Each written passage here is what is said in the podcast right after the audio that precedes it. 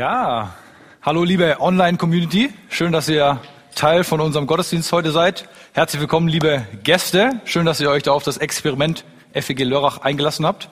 Und herzlich willkommen, liebe Familie. Schön, diesen Sonntagmorgen mit euch zu verbringen und schön, ähm, dass wir das gemeinsam erleben dürfen, wie Gott in unserer Mitte wirkt. Das passt auch super gut. Wir sind Gemeinde und wir sind auch mitten in dieser Predigtreihe, die wir haben. Wir sind Kirche, My Church. Wir machen uns bei dieser Predigtreihe auf die Spur. Was macht denn überhaupt Kirche aus? Was macht Gemeinde aus im 21. Jahrhundert? Und warum sollte Kirche im 21. Jahrhundert überhaupt noch irgendeine Relevanz haben? Da machen wir uns auf die Spur und da sind wir auch auf der Spur von der tiefsten Identität unserer Gemeinschaft. Wir gehen auf den Grund, ob unsere Gemeinschaft überhaupt irgendetwas zu bieten hat. Was ist der Mehrwert davon? Wo finden wir unseren Platz? Und da eben sind wir auf einer spannenden Reise unterwegs, wo wir unsere Identität erkunden. Wir haben ja auch da schon, wir sind da quasi mittendrin, haben da schon angefangen. Unseren Anfang hat ja unser Pastor Timo Scherer gemacht, wo er schon mal vorgelegt hat und uns die Augen geöffnet hat, wie die Gemeinde die Landebahn des Heiligen Geistes ist.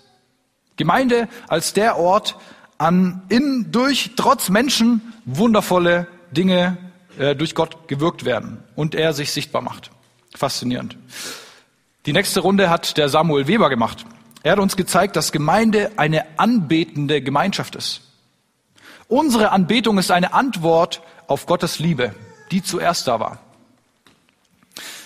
Gottes Liebe bewegt uns dazu, uns als Gemeinschaft auf ihn auszurichten und ihm die Ehre zu geben. Letzten Sonntag durften wir hören, wie Gemeinde mitten im Leben seinen Platz hat. Viele Leute haben erzählt, wie sie Jesu Wirken in ihrem Leben und hier in der Gemeinde wohltuend erfahren haben. Sie haben erzählt, wie Jesu Wirken einen echten Unterschied in ihrem Leben gemacht hat. Und welch wundervolle Berichte und Zeugnisse davon, dass Jesus lebt und dass er wirkt und dass er sich für jeden Einzelnen von uns interessiert. Heute, heute leben wir in Freiheit. Freiheit. Wir leben befreit. Und auch da reihen wir uns super ein in diese Themenreihe, in der wir sind. Denn das Leben in Freiheit ist ein super wichtiger Teil unserer Identität als Christen, unserer Identität als Gemeinde. Ja, wir Christen, die wir uns auf Christus berufen und sagen, wir gehören zu ihm. Und die wir Botschafter seiner Botschaft an die Menschheit sind. Botschafter der guten Nachricht von Jesus Christus, die gute Nachricht der Erlösung und der Befreiung und die wir Jesus als unseren Befreier feiern, der uns den Weg in die Freiheit zeigt und uns führt. Daher, wir leben befreit. Dieser Freiheit wollen wir heute auf den Grund gehen.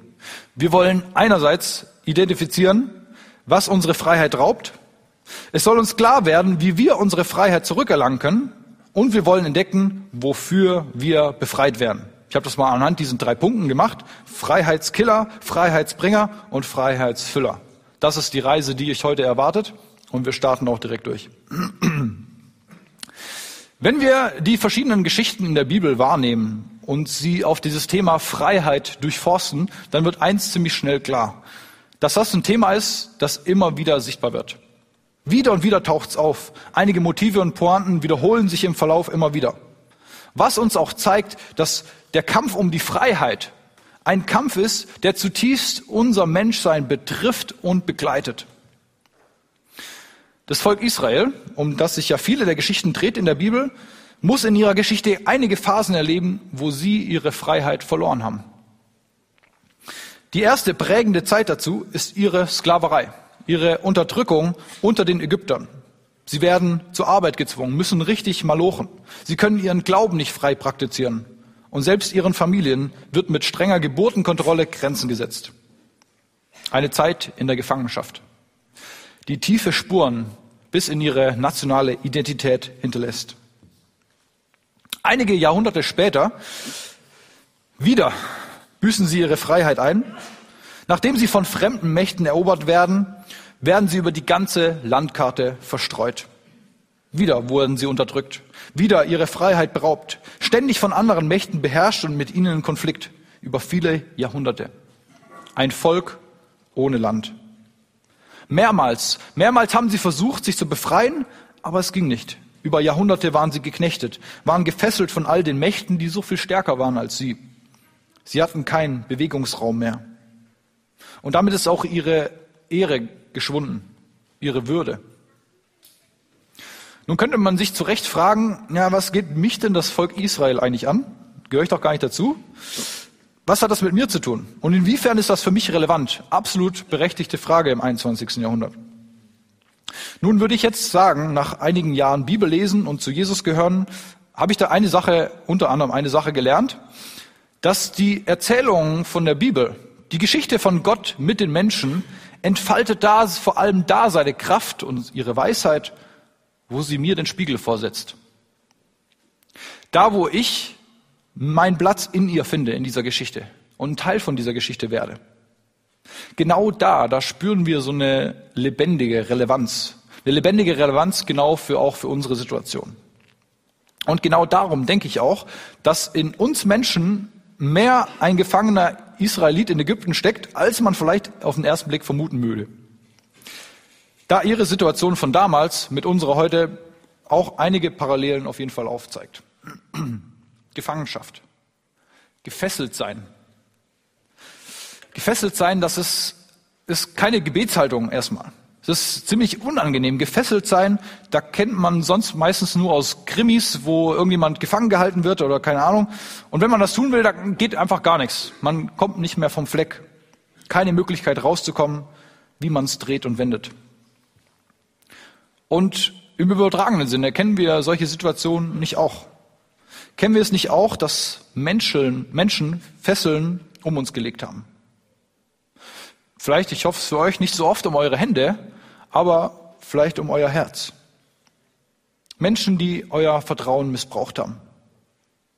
Sie haben unsere Gefühle verletzt. Sie haben uns Böses getan und wir fühlen uns wie in Fesseln. Wir können nicht mehr vor, wir können nicht mehr zurück, wir können uns nicht mehr richtig bewegen. Alles ist wie gefesselt, alles ist wie gelähmt. Keine Bewegungsfreiheit mehr. Und da haben die Erfahrungen aus der Vergangenheit Fesseln gelegt um unser Denken, sodass wir nicht mal mehr klar denken können. Alles ist geprägt, alles ist gefangen genommen. Man kann nur noch an das Vergangene denken, was da war. Man kann nur noch verzweifeln, man kann nur noch resignieren. Man sieht keinen Ausweg mehr, weil alle Befreiungsversuche bisher gescheitert sind. Vielleicht auch in Beziehungen. Vielleicht auch in Beziehungen fühlen wir uns manchmal wie gefesselt, obwohl man doch frei sein wollte und sich die Freiheit erhofft und gewünscht hat. Aber alles im Leben ist irgendwie eine Fessel. Da kommt eine Diagnose vom Arzt und sie fesselt uns. Sie macht es uns unmöglich, dass wir uns noch frei bewegen, dass wir klar denken, dass wir unser Haupt erheben können. Echte Freiheitskiller die uns da belasten können. Da sind wir echte Opfer unserer Umstände. Da sind wir Opfer unserer Geschichte. Da sind wir Opfer auch von anderen Menschen.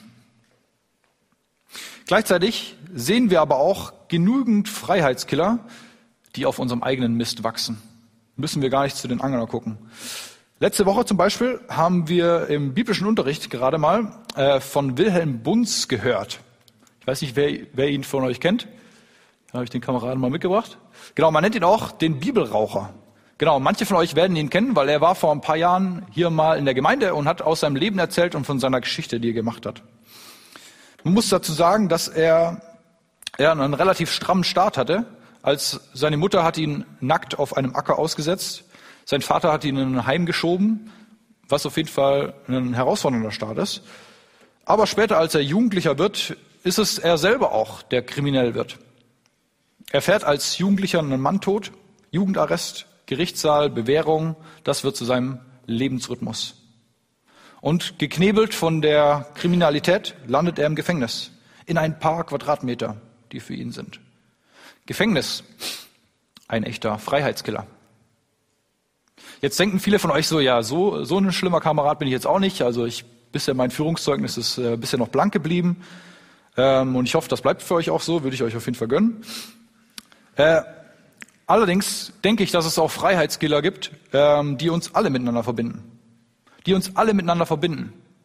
Die wie so eine Seuche über unserer Menschheit liegt. Ich würde sie Sünde und Egoismus nennen. Sünde und Egoismus als echte Freiheitskiller. Alle Menschen sind in einer Abwärtsspirale von Sünde und Egoismus gefangen. Und Sünde und Egoismus machen das Herz und das Denken der Menschen kaputt. Was sind echte Freiheitskiller? Ich würde sagen, echte Freiheitskiller sind Macht, Geld, unsere Sexualität. Auf den ersten Blick würde man vielleicht sagen, grundsätzlich gar nicht schlechte Dinge, und würde ich auf jeden Fall auch so sagen, aber viel zu oft werden sie verdreht und verkehrt und gehen so völlig an ihrem eigenen Zweck vorbei. Aus Verantwortung, die uns gegeben wird, formen wir Macht, Autorität, um unseren Status zu sichern und uns zu festigen anderen gegenüber. Sei das in unserem Team, sei das auf der Arbeit, sei das in der Politik, wie wir das erleben.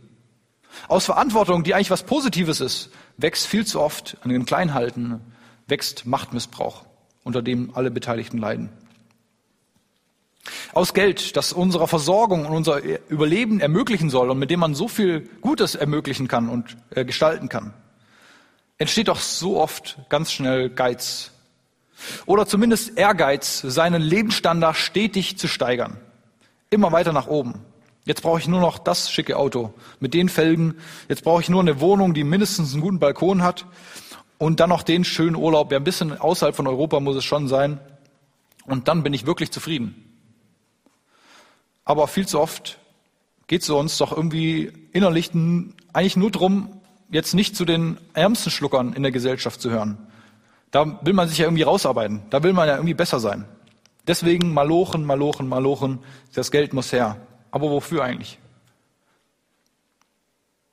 Was wird aus Sex, den Gott uns schenkt, um eine Beziehung in der Ehe in der Tiefe zu führen und zwei Menschen miteinander zu verbinden auf die intimste Art und Weise?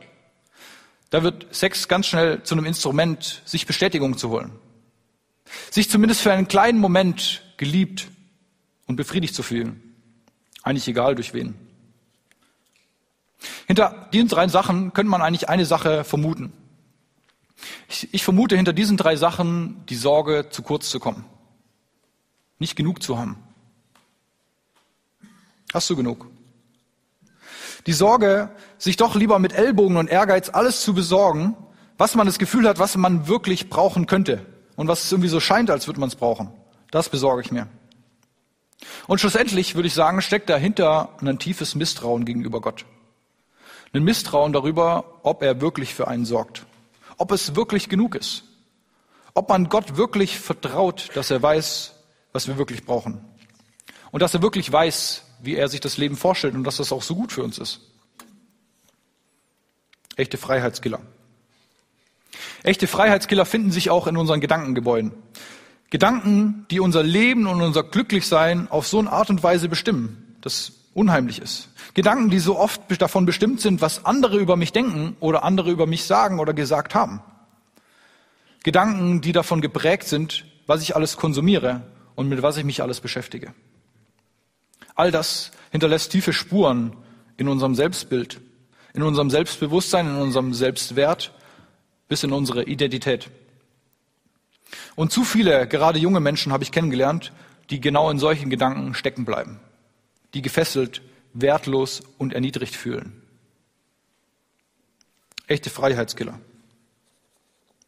Wie das Volk Israel in Ägypten. Wie Wilhelm Bunz, der Bibelraucher, als er im Knast saß und sich so entwürdigt und entehrt gefühlt hat. Wie ich. Wie du. Wie soll man sich sonst auch fühlen in Gefangenschaft? Wie soll man sich fühlen? Wie kann man sich nicht anders fühlen, als zu sagen, Hilfe, Hilfe, ich möchte um Hilfe rufen. Gott, was ist los? Kannst du mich nicht befreien? Mach mich frei. Es geht doch in der Bibel, geht es doch irgendwie ständig um Freiheit und irgendwo heißt es auch, wenn euch nun der Sohn frei macht, so seid ihr wirklich frei. Was ist los, Jesus? Schau doch meine Fesseln an. Die Krankheit hat mich in Fesseln gelegt. Meine Ehe hat mich in Fesseln gelegt. Meine Kinder legen mich in Fesseln. Meine finanziellen Sorgen legen mich in Fesseln. Meine Sünde nimmt überhand. Ich fühle mich geknebelt und gefesselt. Hilfe. Mach mich doch jemand frei. Hilfe. Und dann kommt einer. Doch wer ist der Freiheitsbringer. Wie komme ich frei? Eins ist klar, es muss einer kommen, der frei macht. Denn von alleine geht's eben nicht. Und wenn man dann seine Fesseln los hat, dann ist das vielleicht erstmal was Ungewöhnliches. Dann hat man irgendwie so vielleicht noch so Wunden von den Fesseln und tut irgendwie vielleicht noch weh, aber so langsam kommt auch wieder Bewegung in die Sache. So langsam taut man auf und langsam merkt man, man hat wieder mehr Freiraum. Man kann sich wieder bewegen, Gott sei Dank.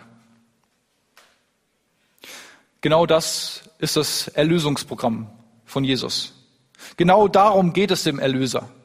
Wenn euch nun der Sohn frei macht, so seid ihr wirklich frei. Da heißt es übrigens nicht, befreit euch selbst aus den Fesseln, ihr Gefangenen. Da heißt es nicht, strengt euch doch mal an. Muss nur den Kopf hoch, das, das wird schon. Schüttelt doch einfach die Fesseln ab, mach's doch selber. Und da heißt es auch nicht, ja, derjenige oder diejenige kommt und wird euch von den Fesseln befreien. Sondern da heißt es eindeutig, und das hört sich so an wie so ein Monopol, von dem hier geredet wird, wenn Jesus frei macht, der ist frei. Wen Jesus frei macht, der ist frei. Und nichts weniger wollen wir von Jesus erwarten. Was wollen wir von ihm erwarten? Dass er uns in die Freiheit ruft, dass er uns in die, vom Licht, äh, von der Dunkelheit ins Licht bringt. Denn er hat uns nicht mit Fesseln ins Leben gerufen. Er will nicht, dass man uns knechtet und knebelt. Er will nicht, dass wir in Unterdrückung leben, uns verklavt und verkauft fühlen. Und er will auch nicht, dass diese Fesseln uns an die Ehre und an unsere Würde gehen. Sondern er will uns als glückliche Menschen haben, als freie Kinder Gottes. Freie Kinder Gottes. Das ist Gottes Vision für dein Leben. Und genau so hat es zum Beispiel auch Wilhelm Bunz, der Bibelraucher, erlebt. Als er im Gefängnis ist, kriegt er eine Bibel geschenkt. Und er freut sich, aber gar nicht mal so, weil er sich auf den Inhalt freut, sondern weil er endlich Zigarettenpapier hat, mit denen er sich Zigaretten drehen kann. Höflicherweise liest er, bevor er immer so eine Seite abreißt und sich eine Zigarette dreht, liest er sich auch durch, was da drauf steht. Das heißt, er raucht sich einmal durchs Alte Testament, bis er zum Neuen Testament kommt. Und das macht was mit ihm. Plötzlich in diesem Neuen Testament merkt er, wie Gott zu ihm sagt, hey, ich bin treu wie ein liebender Vater. Ich bin treu wie ein liebender Vater. Und das macht einen echten Unterschied für ihn. Das schlägt bei ihm ein wie eine Bombe. Ist das möglich? Ist das möglich, dass Gott das zu mir sagt? Äh, noch im Gefängnis gibt Bunz diesem Gott eine Chance und merkt schnell, als er sich Jesus zugewandt hat und er ihn selbst in diesen engen Zellen erlebt hat, er ist frei. Weil ihn der Sohn Gottes frei gemacht hat. Frei. Im Gefängnis. Das Lesen in der Bibel von der guten Nachricht von Jesus, das Lesen von der Botschaft der Liebe Gottes zu den Menschen und vom Weg der Freiheit hat ihn wirklich frei gemacht. Er hat von der Wahrheit gelesen und die Wahrheit hat ihn frei gemacht. Und genau deshalb haben wir auch im BU darüber geredet. Wir haben darüber geredet, ja, welche Relevanz und welche Bedeutung hat denn die Bibel überhaupt für uns, dass wir jetzt uns ein ganzes Jahr damit beschäftigen. Und uns ist klar geworden, dass die Bibel nicht irgendwie ist wie so ein Pferderoman, sondern dass es ein Buch ist, das mit Leben gefüllt ist. Da geht es um Menschen. Und diese, diese Botschaft, die dahinter steckt, die macht was mit den Menschen, was kein anderes Buch kann. Es ist verknüpft mit der Verheißung, die wir dann kennengelernt haben, wo Gott sagt, wenn ich mein Wort aussende, dann kehrt es nicht leer zurück, sondern führt genau das aus, was ich ihm aufgetragen habe.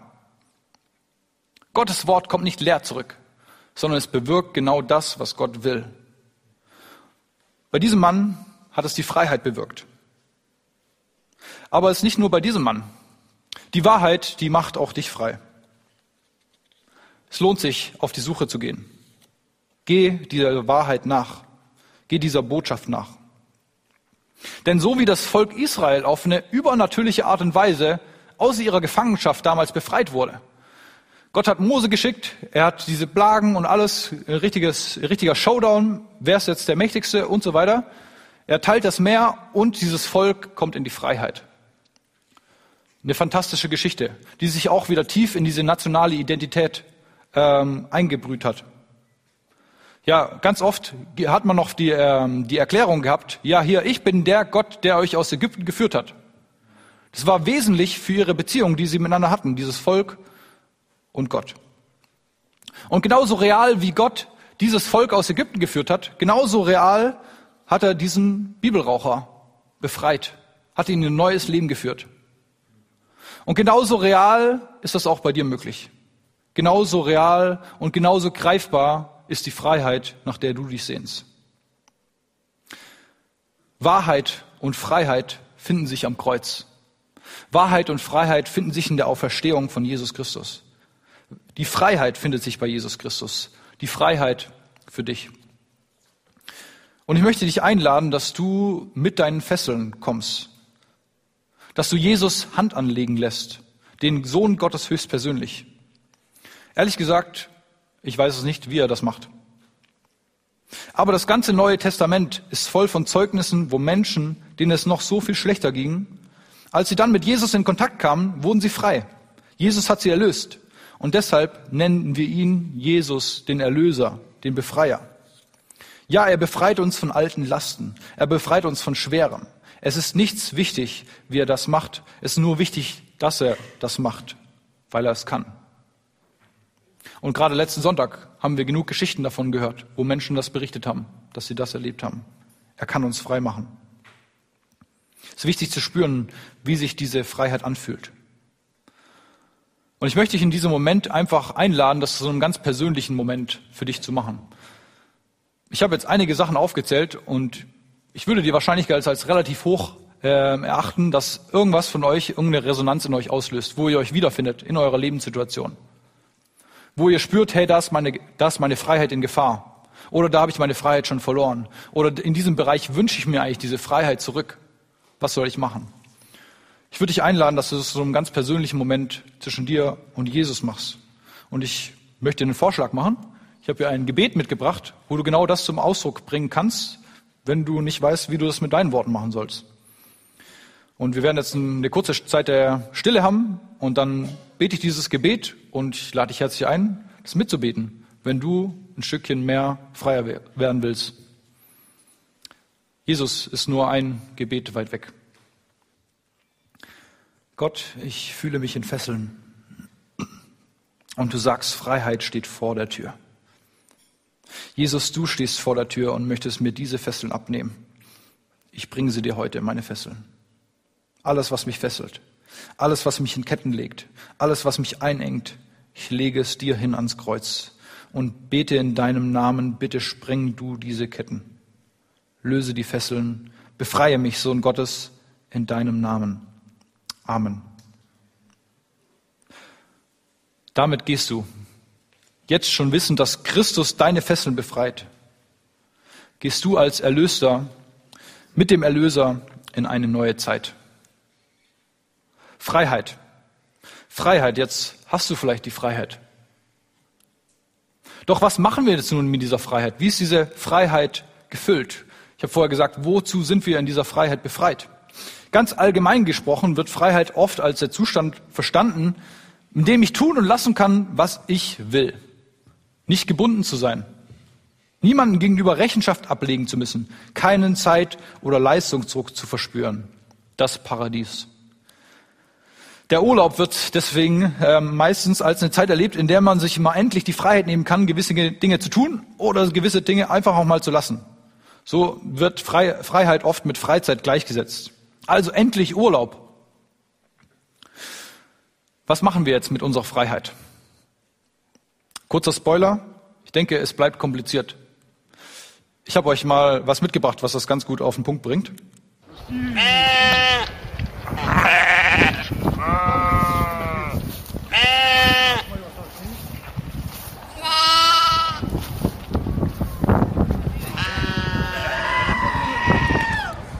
этой стороны, против солнца. Dramatisch. Aber ehrlich gesagt, bringt das nicht so gut auf den Punkt, wie es uns mit unserer Freiheit oft geht? Seid ihr dabei? Unserer Freiheit geht es doch so oft wie diesem Schaf, das über lauter Freude über die Befreiung in den Urlaub hüpft und zwei Hüpfer später doch wieder am Graben landet. Wieder ein alte Muster. wieder in alte Ketten. Und ich bin überzeugt davon, dass das nicht die Freiheit ist, die Gott uns verspricht und die Gott für uns vorgesehen hat. Im Römerbrief äh, wird das ganz gut beschrieben, wie, wie Gott sich diese Freiheit vorstellt, die er mit uns vorhat. Nein, es, er will uns in ein neues Leben führen, eine ganz neue Lebensetappe. Er, äh, in diesem Kapitel 8, da macht er klar, dass diese tiefgehende Veränderung in unserem Wesen, in unserer Existenz von Gottes Geist bewirkt ist. Tiefgehende Veränderung bewirkt von Gottes Geist. Diesen Geist gibt er seiner neuen Familie, um ihre Herzen zu verändern und sie in ein neues Leben zu leiten. Die Zusage des Evangeliums, die Zusage der guten Nachricht von Jesus Christus an dich ist, du bist frei. Alle, die zu Christus gehören, sind frei. Wenn der Sohn frei macht, der ist wirklich frei. Diese Freiheit soll aber keine Unabhängigkeitserklärung sein. Aus Fremdbestimmung wird nicht Selbstbestimmung, denn die führt unweigerlich wie das Schaf wieder im Graben. Aus Fremdbestimmung wird keine Selbstbestimmung. Das würde wieder zu Fremdbestimmung führen. Nein, aus Fremdbestimmung wird Geistesleitung. Frei sind wir wirklich, wenn der Geist des Lebens uns zum wahren Leben anleitet, in unsere neue Identität hinein. Und in dieser neuen Identität sind wir befreit, Gott und unseren Nächsten wirklich von ganzem Herzen zu lieben. Was für eine wohlgefüllte Freiheit, die da auf uns wartet. Lasst uns versuchen, den Bogen wieder zurückzufinden zu unserer Predigtreihe. Diese ganze Freiheitsgeschichte, welche Rolle hat unsere Gemeinde dabei? Welchen Zusammenhang hat das? Ich denke, wenn wir das rausfinden wollen, dann hilft uns das, sag mal, zwei Begriffe anzugucken, die Gemeinde beschreiben. Es gibt so zwei übliche Begriffe, äh, mit der Gemeinde beschrieben wird. Das eine ist Kyriake, das ist ein griechischer Begriff, der sowas bedeutet wie die zum Herrn gehören. Also der Herr ist der Kyrios, also die zum Herrn gehörten sind die Kyriake. Und daraus ist das Wort Kirche dann entstanden. Also die zum Herrn gehören, das ist Kirche. Die andere äh, Beschreibung für die Gemeinde ist die Ecclesia. Ecclesia ist die Bedeutung, das sind die Herausgerufenen. Die Herausgerufenen. Die herausgerufen aus der, von der Gefangenschaft in die Freiheit, von der Dunkelheit ins Licht. Das ist die Identität von Gemeinde. Und das ist unsere gemeinsame neue Identität, der wir ja auf der Spur sind. Was ist denn Gemeinde? Was ist denn My Church? Unsere gemeinsame neue Identität ist gemeinsam von Gottes Geist zum wahren Leben uns leiten zu lassen. Ein Leben in Freiheit. Ein Leben in Gottes Gegenwart. Unsere gemeinsame Identität ist, dass wir befreit sind, Gott und unseren Nächsten von ganzem Herzen zu lieben. Ich bin überzeugt, dass es keinen besseren Platz dafür gibt, als Gott und seinen Nächsten zu lieben, als in Gemeinde. Und dazu möchte ich euch herzlich einladen. Ich möchte euch einladen, euren Graben wirklich hinter euch zu lassen. Ich möchte euch einladen, nach vorne zu gucken, euch diese Freiheit, die Gott euch anbietet, zu ergreifen und Teil von diesem Projekt Gemeinde zu sein. Teil in eure Berufung reinzukommen euch befreit, Gott und seiner Gemeinde ganz hinzugeben. Das bedeutet für euch ganz neue Prioritäten. Wir haben vorher äh, so viele Freiheitskiller angeguckt, die so einen großen Einfluss in unserem Leben haben. Das ist die Einladung davon, diese Prioritäten ganz neu zu sortieren. Und deine Berufung in die Gemeinschaft der Gläubigen ganz neu wahrzunehmen und ganz neue Priorität einzuräumen. Gleichzeitig bin ich aber auch der Überzeugung, dass wir wenn es uns nicht gehen soll wie in diesem Schaf, dass wir einander brauchen.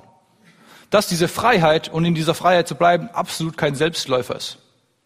Ich habe in meinem Leben schon so in so vielen Situationen davon profitiert, Menschen an meiner Seite zu haben, sei das eine Kleingruppe, sei das Studienkollegen, sei das meine Pastoren, Jugendreferenten oder was auch immer, so viele verschiedene Leute, die mir auf diesem Weg geholfen haben, die mich immer wieder ermutigt haben. Und auch wenn ich wieder gefallen bin, haben sie mich wieder aufgerichtet und gesagt, es gibt keinen Grund aufzugeben. Diese Freiheit ist so kostbar. Und auch dazu will ich euch ermutigen, diese Berufung wahrzunehmen, dass wir als Gemeinschaft für die Freiheit gerufen sind. Nicht nur jeder Einzelne. Wir sind als Gemeinschaft in die Freiheit gerufen und wir sollten auch Gemeinschaft, gemeinschaftlich genau darauf Acht haben. Wir brauchen uns einander, dass es uns nicht geht wie diesem Schaf. Das hat auch schon Paulus gewusst. Der hat das mal ganz trefflich ausgedrückt. Er hat geschrieben, Geschwister, wenn sich jemand von euch zu einem Fehltritt verleiten lässt, sollt ihr, die ihr euch von Gottes Geist führen lässt, ihm voll Nachsicht wieder zurechthelfen. Dabei muss aber jeder von euch auf sich selber acht geben, damit er nicht auch in Versuchung gerät. Helft einander, eure Lasten zu tragen. Auf diese Weise werdet ihr das Gesetz erfüllen, das Christus uns gegeben hat. Wir sollen mit Nachsicht uns wieder zurechthelfen. Und wir sollen einander die Lasten mittragen, die uns auf diesem Weg begegnen. Ich denke, das ist ein ganz besonders schöner Auftrag, ähm, den wir übernehmen sollten und den wir auch selber genießen können, wenn andere diese Verantwortung für uns übernehmen. Ich denke, es ist so wichtig, dass wir äh, auf eine Art und Weise verbindlich miteinander unterwegs sind, auch auf diesem Weg der Freiheit. Und da möchte ich dich erstmal herausfordern mit der Frage, wen lässt du überhaupt in dein Leben blicken? Wen lässt du denn in deinen Kampf der Freiheit in der Gefangenschaft? Wer weiß davon Bescheid, außer du selbst? Hast du überhaupt Menschen, die da mit dir mitkämpfen können? Oder kämpfst du diesen Kampf immer noch für dich alleine? Ja, was haben wir gemacht? Wir haben Freiheitskiller gesucht und wahrscheinlich auch gefunden. Die zu identifizieren ist der erste Weg und die erste Möglichkeit, sich dagegen zu wehren. Wir haben aber auch den Freiheitsbringer gesehen der uns in die Freiheit führt, der uns die Freiheit schenkt, Jesus Christus. Und wir haben zusammen entdeckt, wie diese Freiheit gefüllt werden darf. Wir sind damit am Ende der Predigt angekommen. Ähm, ich hätte Lust drauf, dass wir das jetzt direkt ganz praktisch machen, dass wir füreinander einstehen in diesem Kampf um die Freiheit, dass wir da als Gemeinschaft unterwegs sind. Und das ist jetzt vielleicht ein bisschen ungewöhnlich, aber machen es trotzdem. Genau, ihr könnt mal so nach links und nach rechts gucken. Und ich weiß nicht, ob ihr die Leute ähm, kennt, die da neben euch sitzen. Ähm, ansonsten habt ihr gleich die Möglichkeit, einfach zu sagen, kurz, wer ihr Namen, welchen, äh, welche Namen ihr seid, äh, wie ihr heißt, genau. Aber es geht gar nicht so darum, viel auszutauschen, ähm, jetzt um welche, welche Themen es so geht. Mein Gedanke ist einfach, dass ihr einfach nur mit dem Namen, den ihr wisst, die Person links und rechts neben euch ähm, segnet dass ihr ähm, einfach in der Stille für sie betet und äh, ihnen äh, für Kraft betet, äh, für Freiheit betet, dass sie den nächsten Schritt auf ihrem Weg der Freiheit gehen können. Ich denke, wenn wir alle zusammen beten, dann hat das eine unglaubliche Kraft. Wenn wir als Gemeinschaft für unsere gegenseitige Freiheit einstehen, dann hat das im Gebet, findet das seine richtige Form. Und deswegen lasst uns das doch einfach machen. Ich werde, ihr, ihr betet in Stille einfach für eure Nachbarn, nachdem ihr kurz den Namen gesagt habt, und dann schließe ich das mit einem Gebet ab. Jesus, wie können wir alle anders als zu staunen über die Liebe, die du zu uns gezeigt hast am Kreuz in der Auferstehung, vor allem was du für uns getan hast, dass du uns ermöglichst, ja, in die Freiheit zu kommen, diese Freiheit zu schmecken. Ich danke dir, dass dir da kein Weg zu, zu weit ist, kein Weg zu steinig, sondern dass du jedem Einzelnen hinterhergehst.